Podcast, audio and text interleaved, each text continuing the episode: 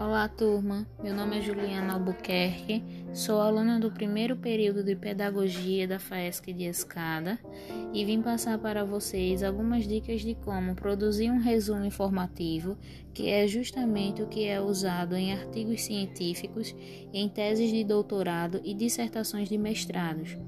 Os elementos necessários que precisam aparecer é o tema, o objetivo do resumo de modo explicativo e direto, a metodologia, que é o método utilizado no processo de ensino-aprendizagem, os resultados e as conclusões do documento, de forma que este passa a dispensar a consulta original.